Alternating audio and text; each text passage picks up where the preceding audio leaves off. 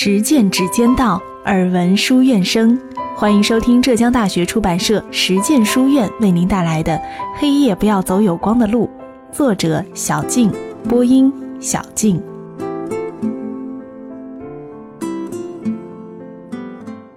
一场午夜梦回。二零一六年的十一月二十号凌晨三点二十七分，电脑上正播放着纪录片《音乐朋友圈》的第一集《港漂》。这是我从凤凰卫视离职之后独立制作的片子，因为耗时耗力又不契合当下互联网环境追求的短平快的理念，所以在做了两集之后，只能无奈地将该计划暂时搁浅。第二集直到现在都还存在我的移动硬盘里，没能够用上。我晃晃左手刚满上的红酒，抿上一口，这已经是今晚喝的第三杯了。我挺努力的，声音从身后传来。一回头，只见顾瑞宁正斜倚在驼色的沙发上。说完这句话，他顺势干了杯子里最后一口红酒，然后起身走到餐桌边，在我对面坐下，拿起桌上的酒瓶为自己满上一杯。我觉得我太宅了，基本上都在家里待着，能不出去就不出去，东摸摸西摸摸，开开电脑，听听歌，写写歌，录一录，然后练练吉他，练练琵琶，很快一天就过去了。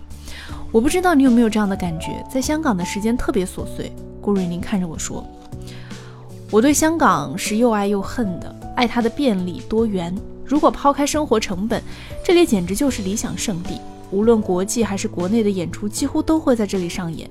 结交的朋友从事各行各业，我们的共性就是优秀、独立，加上多元的文化碰撞，这些都在帮我重塑我的价值观。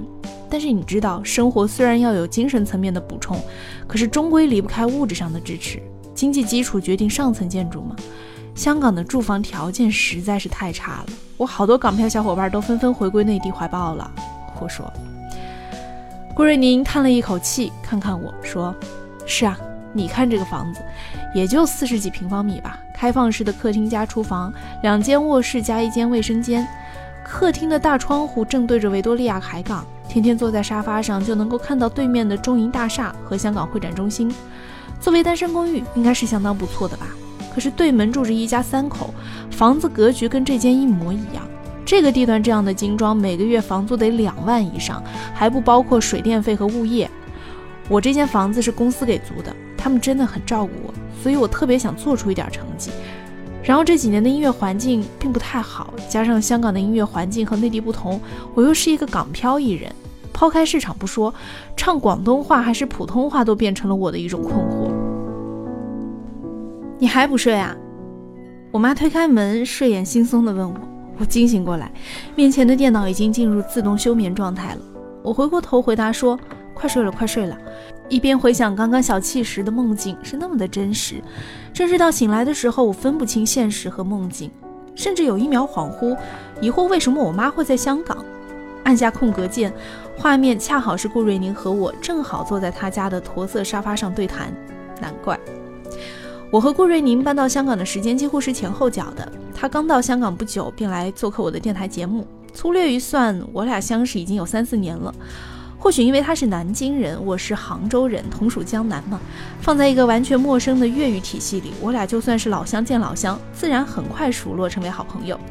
对所有的港漂来说，语言自然是初到香港的第一道障碍。为了更快的能够融入香港的演出环境，公司要求当时完全不懂广东话的顾瑞宁，在日常的生活当中都尽量的去使用广东话来培养他的听说能力。来上我的节目，终于可以自如的说普通话，这让他轻松不少，也跟我分享了很多他说广东话闹出的笑话。因为常常受到 TVB 港剧的熏陶，顾瑞宁来香港没多久呢，便能够很快的听懂广东话，但其实脑子还是停留在普通话体系里。有一次呢，公司同事打电话告诉他第二天的通告时间，说伊琳啊，十二点钟啊。结果他第二天的十一点就到楼下去左等右等，等不见人来，打电话去才恍然大悟，说哦，原来是十二点。因为在广东话里面，十二是十一，但是十一听起来跟十一很像啊。所以在去上香港电视电台的一些访问的时候呢，也是会让顾瑞宁相当的焦虑的。由于不熟悉香港节目的节奏，加上自己还很菜的广东话，每当主持人让他用一分钟的时间去介绍自己，他总是很辛苦的说完：“我是以琳，我来自南京，现在在香港做音乐。”就已经时间到了，根本还来不及细说那些有故事的经历。而香港人聊天呢，又是喜欢单刀直入的，我们这种喜欢把事情的来龙去脉都一一道来的特性，根本无法展现。我问他为什么非说广东话不可，他说公司硬性要求他必须说广东话，不说抓到的话要罚钱的。而他又是一个很怕丑的人，说在刚到香港的前三个月，他是对外完全不敢说广东话的，自己买广东话教学的书籍，默默的在家里练，但是出去还是一句话都讲不出来。公司呢就想出了这么一个办法来激励他，语言这种东西啊，越不说就越不会说，只有跨过自己内心的防线，才有可能进步。在顾瑞宁家的小房间里呢，有一张超大的员工证，那个是签约环球唱片那天公司颁给他的，代表他签约环球唱片了。也就是从那一天起，顾瑞宁对自己职业的认知转变成了我是一个艺人。在内地，他更接受他的职业是乐手和歌手，而非艺人。毕业于南京艺术学院音乐系的顾瑞宁，四岁便随名师学习琵琶。在大学期间，因为考虑到琵琶专业的就业机会偏少，于是呢自学起了电吉他。或许是因为同为弹拨乐器吧，精通琵琶指法的顾瑞宁呢，很快的就能够熟练的演奏吉他，并且组了一支自己的乐队开始表演。毕业之后，顾瑞宁义无反顾的加入了北漂大军。当时做酒吧乐手是他主要的收入来源，但机会总是会眷顾有准备的人的。在一次小型音乐会中呢，顾瑞宁出色的吉他表演啊，吸引了谭咏麟的注意。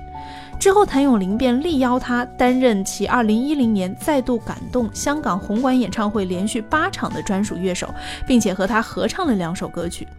随后的三年间，顾瑞宁以吉他手和表演嘉宾的身份参加谭咏麟再度感动演唱会国内外巡演超过五十场，并且在2013年签约香港艺能，正式进军香港乐坛。而后的三年间，除了写歌以及录制唱片、化妆、造型、上通告、做演出、出席各种品牌活动，成了顾瑞宁的工作常态。愿意放下原有的一切去追寻梦想，一定是基于充分的热爱。顾瑞宁对于吉他便是如此。大学毕业那会儿呢，家里人希望他去民乐团或者是省歌舞团，希望他有一个稳定的工作和生活。然而他并不甘心过这样一种能看到头的生活。背着吉他就去北京北漂了，带着那个暑假挣的三千多块钱，一天演出两场，七点到九点去一家自助餐厅演出，九点以后再去酒吧演一场。能文能武，会写词作曲，又会弹琵琶，他应该是独一无二的了。这是谭咏麟对于顾瑞宁的评价，也是谭咏麟非把顾瑞宁牵来香港的原因。作为谭咏麟演唱会的乐手，顾瑞宁第一次登台便是在香港红馆。每一个华语歌手都梦寐以求的舞台，而且除了弹吉他，他还跟谭咏麟合唱了两首歌。你知道我那个时候的心情有多忐忑吗？那个时候只要有人问我你紧张吗，我就紧张了。幸好有一位吉他前辈叫 Joy V，一直跟我说 You can do it。不管我弹什么，他都对我笑，给我鼓励，还帮我调音色。因为女生的手啊，它不像男生的手那么大那么有力。他说：“你要让别人觉得你有力量，然后亲自蹲在地上，帮我把吉他效果器的音色调得肥一点、壮一点。”原本再度感动呢，是和 Joy V 一起参与内地巡回的，结果第一场结束的时候，Joy V 就离开人世了。所以那个时候我说，音乐是一个传承。我叫以林库，我就把 E 和 K 组合在一起，用圆圈圈住，底下是一个大 V 托住我，既是对 Joy V 的感恩，也是表达音乐的传承。顾瑞宁和他的团队用了三年的时间来筹备他签约香港公司后的第一张专辑。准备这张专辑的过程当中呢，他找来了包括黄贯中、邓建明、黄仲贤、李延亮在内的十几位国内最举足轻重的吉他手跟他合作。顾瑞宁说啊，请他们有一部分也是出于自己的私心，因为他自己是一个吉他手，他想让人家真的了解他在干什么，也想让家里人看到他这几年一直在努力。并不是整天游手好闲的。近些年呢，港漂已经不再是一个新鲜词了。和那些离乡背井到北京打拼的北漂们一样，越来越多怀揣梦想的年轻人啊，选择南下到香港发展，以寻求更多的机会。据香港入境事务处的统计呢，近十年获批入境的港漂数目累计已经超过十六万了，其中运动员以及表演者所占的比例最高。仅2015年啊，就有一万零六百七十三人，因此呢，也延伸出了一个新的名词，叫“港漂歌手”。如此看来，顾瑞宁是幸运的，至少在香港乐坛还有他的一席之地。至于其他的一万多人，我不知道他们的名字，只是从数字猜想，他们大概正在香港某处为自己的音乐理想努力着。二十五年前，民谣歌手艾静在我的一九九七这首歌里唱道：“一九九七，快些到吧，我就可以去香港。一九九七，快些到吧，让我站在红磡体育馆。”如今去香港已经没有往日那么困难和麻烦，只是在我们的印象中，已经成功了的港漂歌手似乎仍然只有王菲一人。年轻的港漂歌手在当下的音乐市场中能否崭露头角，并最终走上华语乐坛的巅峰，我们无法断言。却也满怀期望，努力不一定能红，要看他自己有没有这个运气。谭咏麟是这样判断顾瑞宁的心路的，当然这句话也适用于每一个正在努力奋斗的人。更多音乐背后的故事，请关注我在喜马拉雅上的音乐节目《今晚不安静》，静是小静的静。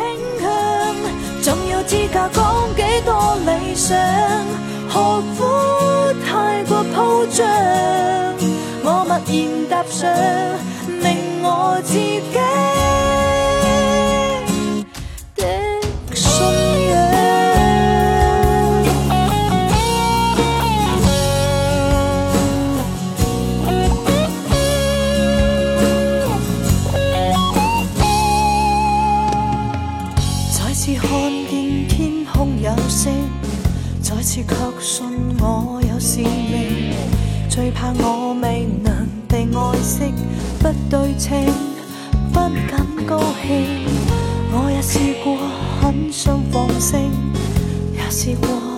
放弃革命，然后我便会知该怎么说成。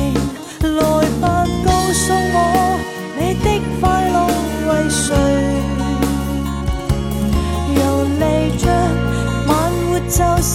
自由，也许只需要我愿意，放任我随意的，不眷恋痴心妄想。路与灯指引我方向，游历大世界，快乐做人，满傲慢逞强，仲有资格讲几多理想？何苦太过铺张，我默然踏上，